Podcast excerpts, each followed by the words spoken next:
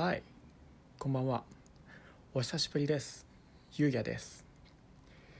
今日は明日から始まる仕事1週間のために、うんと、元気に仕事をこなすために必要な心構えをここに記しそして励めるようにしておきたいと思います。では行ってみよう。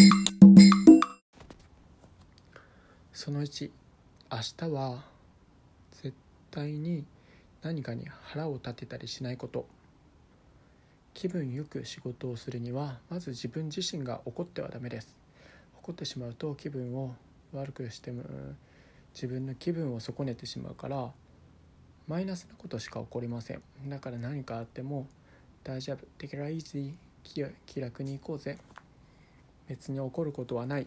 という気持ちで何事も望みましょう。その2何事も主体的に取り組みましょう、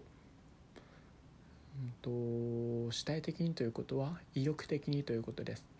何事に対してもやる気を持って自分から進んで取り組むようにすれば義務やらされているということではなくなるので感情的にポジティブな感情を持つことができるでしょう。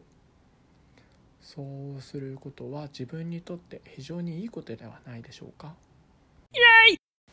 ということで明日も一日元気に頑張りましょう。そして家に帰ってきてからは勉強だ。頑張るぞ。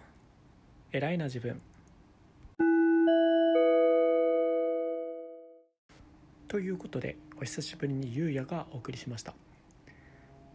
また気が向いたらラジオをやりたいと思います。では。お相手はゆうやでした。またね